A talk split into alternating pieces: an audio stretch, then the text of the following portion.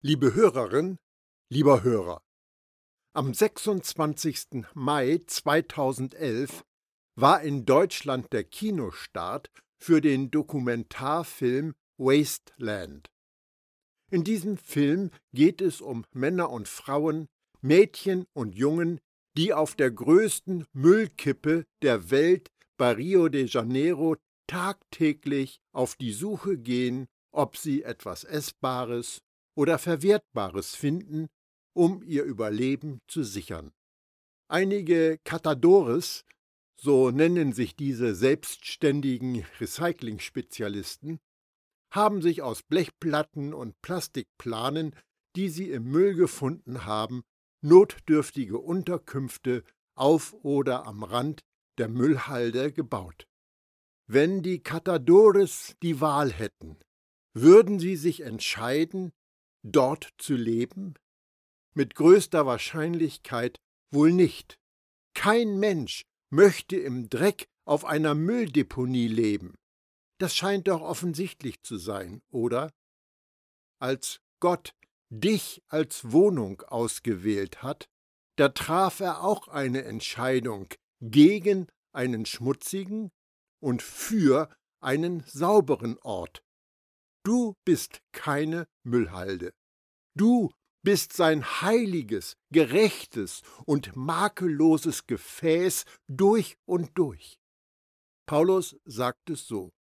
Seine Absicht war es, die Gottesgemeinde sozusagen für sich selbst so wunderbar herrlich werden zu lassen, dass sie keine Flecken oder Falten oder sonst irgendetwas ähnliches hat, sondern dass sie heilig und ohne irgendeinen Fehler ist. Epheser 5, Vers 27. Du bist keine Mülldeponie. Du bist ein Tempel. Habt ihr denn vergessen, dass euer Körper ein Tempel des Heiligen Geistes ist? Der Geist, den Gott euch gegeben hat, wohnt in euch, und ihr gehört nicht mehr euch selbst. 1. Korinther 6, Vers 19. Lies die Bibel durch. Du wirst keinen Satz darin finden, der auch nur im entferntesten andeutet, dass du in allerletzter Minute, sozusagen unmittelbar vor dem Tor zum neuen Jerusalem, noch eine Grundreinigung bekommst. Es gibt keinen Austausch des Herzens, keinen Austausch des Geistes, keinen Austausch der Seele an den Perlentoren zur Ewigkeit. Was will uns das sagen? Es kann nur bedeuten, dass alles, was notwendigerweise mit dir passieren muss, abgesehen natürlich von einem neuen Körper, schon geschehen ist. Du bist schon neu. Deshalb ist es so, wenn einer im Messias sein Leben gefunden hat, dann ist er selbst eine neue Schöpfung. Die alte Wirklichkeit ist vorbei. Achtet darauf. Etwas ganz Neues hat begonnen. 2. Korinther 5, Vers 17. Wir sind mit Jesus eins geworden. Denn wenn wir mit seinem Tod vereinigt worden sind, werden wir es auch mit seiner Auferstehung sein. Römer 6, Vers 5. In vielen Predigten, Gebeten, Liedern und christlichen Büchern wird auf uns als auf Sünder verwiesen. So etwas über sich selbst zu sagen, klingt im ersten Augenblick ehrlich und für einige mag es sogar supergeistlich oder gottesfürchtig sein. Aber es stimmt einfach nicht mit Gottes Wahrheit überein. Das Evangelium der Gnade verkündet, dass du als Glaubender von deinem Wesen her kein Sünder mehr bist. Du bist ein Heiliger, der auch manchmal noch sündigt. Und ja, da gibt es einen riesengroßen Unterschied. Aber die Frage bleibt, wirst du, willst du vertrauen, glauben, dass das, was Gott über dich sagt, tatsächlich wirklich und wahr ist? Oder denkst du, dass das nur eine vorgetäuschte Wunschvorstellung ist? Oder ist es vielleicht auch nur ein zukünftiger himmlischer Zustand, den du eines Tages hoffentlich bekommen wirst, der aber noch nicht aktiviert worden ist? Es gibt tatsächlich aber auch Christen, die von sich behaupten, dass sie nicht mehr sündigen. Aber in dem Augenblick, in dem sie so etwas äußern, haben sie gesündigt, denn sie haben gelogen, und Lügen ist eine Sünde. Uns allen unterlaufen Sünden, aber als Gottes Kinder, als Jesus Nachfolger, sind wir nicht das, was wir tun. Wir wollen einmal dem Gedanken nachgehen, ich bin nicht die Gesamtsumme dessen, was ich tue. Es kann schwierig sein, das zu bejahen, denn sehr viele Persönlichkeitsbewertungen beruhen auf dem, was die Leute tun. Wenn du ein Kind aufziehst, macht dich das zu einem Elternteil. Dein Beruf oder deine gesellschaftliche Stellung machen dich zu dem, der du bist. Wenn du ein Verbrechen begehst, nennt man dich einen Verbrecher. Wenn du vom Alkohol abhängig bist, wirst du als Alkoholiker bezeichnet. Aber Gott legt dich nicht auf dein Verhalten fest. Du magst in deinem Leben mit etwas ringen, aber Gott legt dich nicht als Ringer fest. Du bist sein Kind. Und auch wenn du sündigst, nennt er dich nicht Sünder, er nennt dich eine Heilige, einen Heiligen. Und er schwindelt sich dabei nicht mal etwas vor. Wer sich in der Bibel gut auskennt, könnte mir jetzt entgegnen, dass Paulus selbst sich als den größten oder schlimmsten Sünder bezeichnet. Schauen wir uns einmal den entsprechenden Textabschnitt an. Ich danke dem, der mir für meinen Auftrag Kraft gegeben hat, Jesus Christus, unserem Herrn. Denn er hat mich als vertrauenswürdig angesehen und in seinen Dienst genommen. Ausgerechnet mich, der ich ihn früher verhöhnt und seine Gemeinde mit äußerster Härte verfolgt hatte. Aber er hat sich über mich erbarmt weil ich in meinem Unglauben nicht wusste, was ich tat. Geradezu überwältigend war die Gnade, die unser Herr mir erwiesen hat. Und sie hat in mir einen Glauben und eine Liebe entstehen lassen, wie sie nur durch Jesus Christus möglich sind. Ja, Jesus Christus ist in die Welt gekommen, um Sünder zu retten. Auf dieses Wort ist Verlass.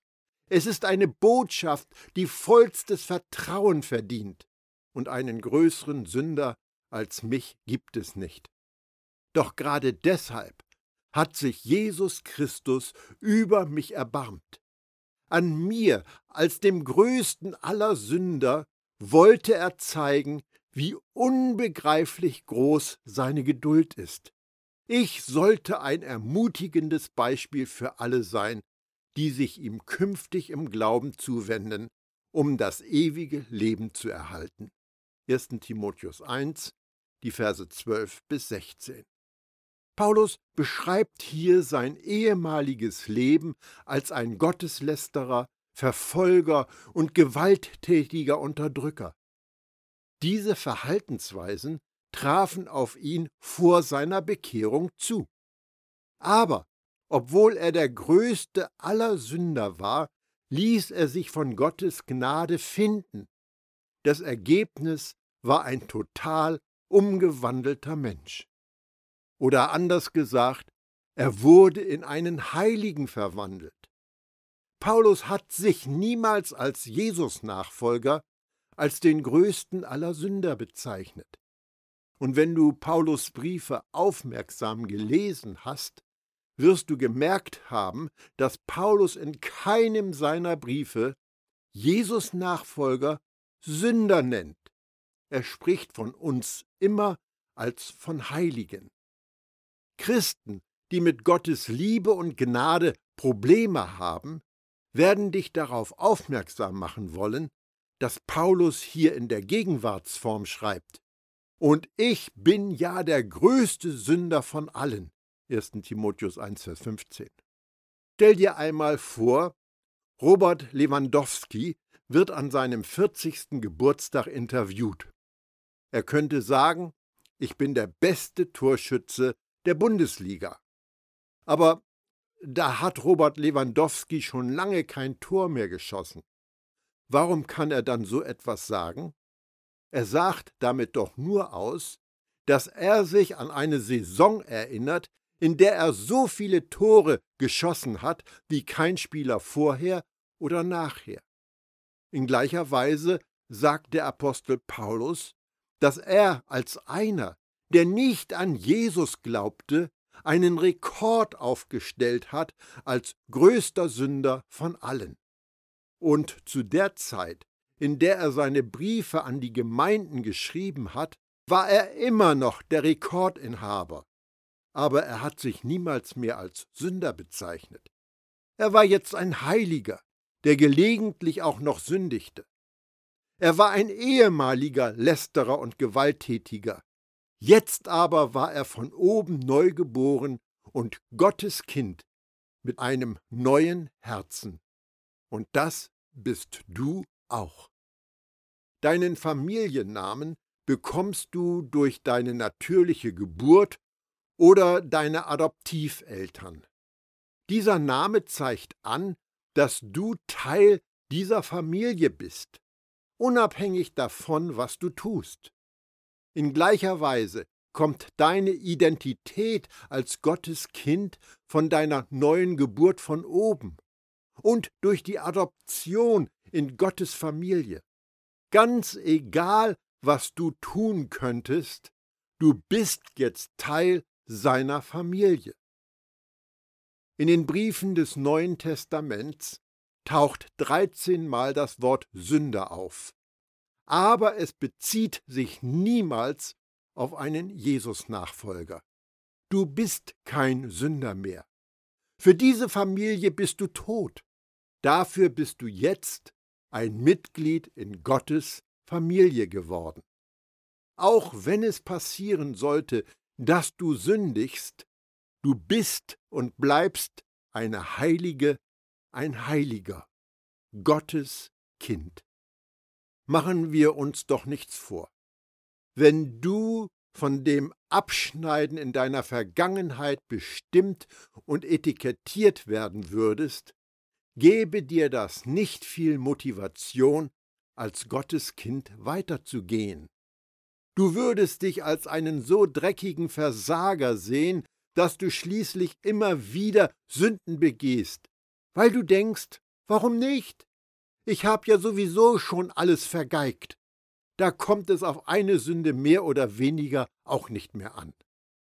Aber da du durch deine neue Geburt von oben gerecht bist, wachst du jeden Tag auf als jemand, der die vollkommen mit Gott in Ordnung ist, das heißt gerecht, der dem total vergeben ist und die, der durch und durch gereinigt ist. Jeder Tag ist eine neue Gelegenheit, bessere Entscheidungen zu treffen und frei von der Umklammerung der Sünde zu leben. Es ist unvorstellbar motivierend, nicht nur von Gott so gesehen zu werden, sondern zu wissen, dass es im Kern deines Seins tatsächlich wahr für dich ist. Wenn du ein Jesus-Nachfolger bist, musst du deine Wünsche und Sehnsüchte nicht unterdrücken. Nimm sie stattdessen an und lebe sie. Du kannst du sein und gleichzeitig Jesus Leben in dir zum Ausdruck bringen. Leider gibt es viele Christen, zu viele, die es nicht sein lassen können, sich als schmutzige Gefäße zu sehen. Vielleicht muss Gott sich die Nase zuhalten um mit ihrem üblen Geruch leben zu können. Aber es gibt wirklich nichts unangenehm Riechendes an uns als Jesus-Nachfolgern. Ganz im Gegenteil. Offensichtlich mag Gott, wie wir duften. Unserem ganzen Leben haftet der Wohlgeruch von Christus an, und damit loben wir Gott. Aber dieser Geruch wird von denen, die gerettet werden, anders wahrgenommen als von denen, die verloren gehen. 2. Korinther 2, Vers 15. Wenn du dich selbst als schmutzigen Sünder siehst und dich so bezeichnest, gibst du Gott nicht die Anerkennung und Ehre, die ihm dafür gebühren, was er für dich getan und zu was er dich gemacht hat. Für dich ist selbst kein böses Wort. Es ist ein herrliches Wort. Du bist das neue Selbst und nur ein Selbst und du passt zu dem Gott des Universums. Du bist eine einmalige Person, von Gott geschaffen, ein Mensch, der sich von jedem anderen Menschen auf dem Planeten Erde unterscheidet. Und du bist eine Person, die in vollkommener Harmonie mit Gottes Herzen und seinen Wünschen ist. Das vollkommene Du passt vollkommen zu einer vollkommenen Beziehung mit Gott. Du musst dich also vor deinem Ich nicht fürchten. Du brauchst auch keine Angst vor deinen eigenen Möglichkeiten, deinen Fähigkeiten oder Gaben haben. Manche tragen eine krankhafte Sicht von geistlichen Fähigkeiten und Gaben mit sich herum. Und diese kaputte Wahrnehmung behindert Gottes Werk in ihrem Leben. Aber erinnere dich daran, du bist kein Hindernis, kein Klotz am Bein. Du bist ein Werkzeug. Deshalb musst du dein Selbst nicht loswerden oder es unterdrücken. Vielleicht bist du schon mal gefragt worden, was würdest du an dir ändern wollen? Weißt du, was Gottes Antwort darauf sein würde? Nichts. Er würde nichts an dir verändern, denn er hat dich ja schon umgewandelt. Du bist schon genau die Person, als die er dich haben möchte. Dafür hat er längst gesorgt. Gott lädt dich darum zu einer 40 Zentimeter Reise ein. Es ist der Weg vom Hirn zum Herzen. Vielleicht neigst du ja gerade jetzt dazu, aus deinem Kopfinhalt zu leben und durch all die Gedanken, die sich gegenwärtig darin bewegen. Die gegenwärtige Version deines Denkens kann dein Leben gestalten und führen. Deine augenblickliche Denkweise bestimmt, wie du lebst, wie du hörst und wie du kommunizierst. Aber Gott möchte, dass du von einem anderen Ort her lebst, nicht vom Kopf her, sondern aus deinem Herzen. Jedoch wird diese 40 Zentimeter Reise schwierig, wenn du misstrauisch bist, ob dein Herz wirklich vertrauenswürdig ist. Dieser Weg vom Hirn zum Herzen wird nahezu unmöglich, wenn du glaubst, dass dein Herz schmutzig und sündig ist, ja sogar fern von Gott. Du musst den Gott des Universums befragen, wenn es um die Natur deines Selbst aus einem neuen Herzen geht? Ist dein Herz noch sündig, schmutzig, böse und falsch? Oder ist dein Herz durch die neue Geburt von oben neu geworden und rechtschaffen und untadelig? Und wenn das so ist, welche Auswirkungen hat das, wenn du dich auf die 40 Zentimeter Reise vom Hirn zum Herzen machst und beginnst vom Kern deines neuen Seins her zu leben? Diese 40 Zentimeter Reise zu einem besseren Leben? Diese 40 Zentimeter Reise zu einer besseren Verständigung? Diese 40 Zentimeter Reise zu besseren Beziehungen? Manchmal versuchen wir, allein über unseren Kopf eine Beziehung zu anderen herzustellen. Wir setzen nur unsere graue Masse ein. Wenn wir argumentieren, versuchen wir überlegen zu sein und zu gewinnen. Wir streiten, wir messen uns aneinander, wir setzen unsere vertrauten Bewältigungsmechanismen ein. Wir funktionieren in unserem Kopf und bombardieren den anderen mit Beweisen, um zu zeigen, warum wir es richtig wissen und sie falsch liegen. Dann schlüpft der andere in die Rolle des sich Verteidigenden und schießt auf uns. Jeder von uns trägt seine Sicht der Sache vor, verteidigt seine Position und legt die Beweise auf den Tisch. Wir wollen gewinnen, und dann verliert jeder. Wir wollen gewinnen, und die Ehe verliert. Wir wollen gewinnen, und die Kirche verliert. Wir wollen gewinnen, und die Freundschaft verliert. Warum? Weil wir aus unserem augenblicklichen, verstandesmäßigen Horizont heraus handeln, um die Situation zu unserem Vorteil zu drehen und das Leben gelingen zu lassen, anstatt aus dem Herzen zu leben. Dein Herz ist ein sicherer Ort für dich. Dort lebt Jesus. Gott hat das Haus sauber gemacht. Dann ist er eingezogen. Er ist absolut vertrauenswürdig. Und dein Selbst aus einem neuen Herzen ist es auch. Sünder oder Heiliger? Das Evangelium der Gnade ist ganz klar, dass Jesus-Nachfolger Heilige sind. Aber was bedeutet es eigentlich, heilig oder Heilige zu sein? Es ist viel besser, als du denkst. Vielleicht hast du schon gehört, dass Heiligkeit das Unterlassen von Sünde ist. Es ist ein von der Welt ausgesondert sein und unbefleckt zu bleiben. So oder ähnlich hat man uns erzählt. Das Problem mit so einer Beschreibung von heilig ist, dass sie nicht wirklich Gott einschließt, der doch heilig ist. Gott war schon heilig lange bevor Sünde auftauchte, die man vermeiden sollte. Er war makellos, bevor es Makel gab. Wir sind berufen, heilig zu sein. Wie können wir aber heilig sein, wenn wir gar nicht wissen, was das bedeutet? Heilig stammt aus dem Wortstamm Heil. Heiligkeit bedeutet Heilsein, Ganzheit. Wenn wir sagen, Gott ist heilig, meinen wir die Ganzheit, die Fülle, die Schönheit und das überreiche Leben, das in der Gottheit überfließt. Gott fehlt es an nichts. Er ist ungebrochen, unversehrt, ungefallen, er ist völlig vollendet und in sich komplett. Er ist der Unteilbare, total unabhängig und das Bild von Vollkommenheit. Heiligkeit ist nicht eine Seite von Gottes Wesen, es ist die Gesamtheit in herrlicher Einheit.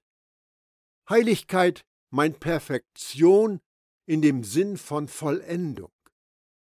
Wenn Jesus uns also dazu aufruft, seid also vollkommen, wie euer himmlischer Vater vollkommen ist, Matthäus 5, Vers 48, dann lädt er uns zu einem Leben in Ganzheit und Heilsein ein.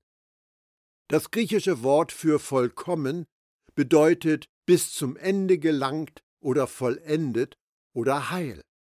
Jesus sagt uns also, seid heil, wie euer Vater im Himmel heil ist. Jesus kam auf diese Erde, um unter anderem die zerbrochenen Menschen heil zu machen. Er ruft uns zu einem Leben, das aus ihm kommt. Ein heiliger und heiler Gott steht einer unheiligen und kaputten Welt gegenüber. Wegen Sünde und Trennung leben wir in einer Welt voll Mangel und Tod. In unserem Urzustand werden wir von unserer Not und unserem Mangel aufgezehrt. Unser Leben war geprägt von dem Versuch, das zu bekommen, was uns fehlt, und den Schaden unserer Entfremdung von Gott zu reparieren. Aber das einzige Heilmittel für unsere Zerbrochenheit ist die Offenbarung eines heilen und heiligen Gottes, dem nichts fehlt und der uns verheißen hat, all unseren Mangel aus seiner überfließenden Fülle zu stillen. Wir sollen, wir dürfen Gott in der Schönheit seiner Heiligkeit verehren und anbeten. Aber vieles, was als Anbetung deklariert wird, ist nicht mehr als Nörgelei über unsere Hässlichkeit. In dem Maß, in dem wir uns mehr mit unserem Mangel beschäftigen als mit Gottes Versorgung, verpassen wir sie. Wir werden nicht erkennen, was alles Jesus für uns vollbracht hat. Wir sind geheiligt. 1. Korinther 6, Vers 11 und Hebräer 10, Vers 10. Und durch sein Opfer für immer vollendet. Hebräer 10, Vers 14. Und wir sind in Jesus zur Fülle gebracht. Kolosser 2, Vers 10. In Jesus mangelt es uns an absolut nichts. Aber wenn wir keine Beziehung aus Vertrauen leben, rennen wir durch unser Leben und versuchen das zu erlangen, was wir schon besitzen, und sprechen die glaubenslose Sprache von Mangel und Begehren. Wir müssen unseren Wortschatz austauschen. Es wird Zeit, dass wir damit beginnen, unseren Weg mit unserer wahren Identität als Heilige zu gehen. Jesus gebührt mehr Dank dafür, wer er ist und was er für uns getan hat. Damit uns das leichter fällt, habe ich eine einfache Idee. Wenn dir in der Bibel die Worte heilig oder geheiligt begegnen, ersetze sie mit der himmlischen Sprache des Heilseins und der Vollendung. Das kann dir dazu verhelfen, eine klarere Sicht auf das zu bekommen, was Jesus für dich vollbracht hat. Ein paar Beispiele. 1. Korinther 1, Vers 2 an die Gemeinde Gottes, an die, die Jesus Christus vollendet hat, die berufenen Heilseienden. Epheser 4, Vers 24. Zieht den neuen Menschen an, der nach dem Bild Gottes geschaffen ist, in wahrer Gerechtigkeit und Heilsein. 1. Petrus 2, Vers 9. Ihr aber seid ein auserwähltes Geschlecht, eine königliche Priesterschaft, ein heiles Volk, das Volk, das er sich zu eigen machte, damit ihr verkündet die Wohltaten dessen, der euch aus der Finsternis in sein wunderbares Licht gerufen hat. Jesus stellt uns ein heiles und heiliges Leben vor Augen, ungebrochen und unbefleckt von Sünde. Alles, was Jesus macht, ist durchdrungen von Heiligkeit. Er ist heilige Liebe, heilige Gerechtigkeit, heilige Freude. Heiligkeit oder Heilsein oder Ganzheit ist genau die Charakterisierung von einem Leben im Überfluss. Und das ist das Leben, das du schon in ihm hast. Wenn Schreiber des Neuen Testaments uns auffordern, heilig zu sein, zum Beispiel 1. Petrus 1, Vers 15, dann ermutigen sie uns, der Mensch zu sein, der wir in Jesus schon sind und damit aufzuhören, uns anders zu verhalten. Christen, die sich unheilig betragen, handeln gegen ihre neue Natur in Jesus. Traue keinem, der biblische Aufrufe benutzt, um dir einen Leitfaden in die Hand zu geben, damit du dich heilig machen kannst. Es wird nicht funktionieren. Gottes Messlatte hängt viel zu hoch. Nur Gottes Gnade kann einen Sünder retten und eine zerbrochene Person heil oder heilig machen. Wenn du mit Jesus eins geworden bist, dann bist du genauso gerecht und heilig, wie er es ist. Das ist eine göttliche Tatsache. Wir handeln nicht heilig, um heilig zu werden, wir handeln heilig, weil wir in Jesus heilig sind. Wenn du Jesus nachfolgst, bist du eine Heilige, ein Heiliger. Lass dir das nicht ausreden. Und vor allen Dingen, lass dir nichts anderes einreden. Johannes versichert seinen Lesern in seinem ersten Brief Kapitel 4 Vers 17, und damit schließe ich, darin ist die Liebe unter uns zur Vollendung gekommen, dass wir dem Tag des Gerichts mit Zuversicht entgegensehen sollen. Denn wie er, so sind auch wir in dieser Welt.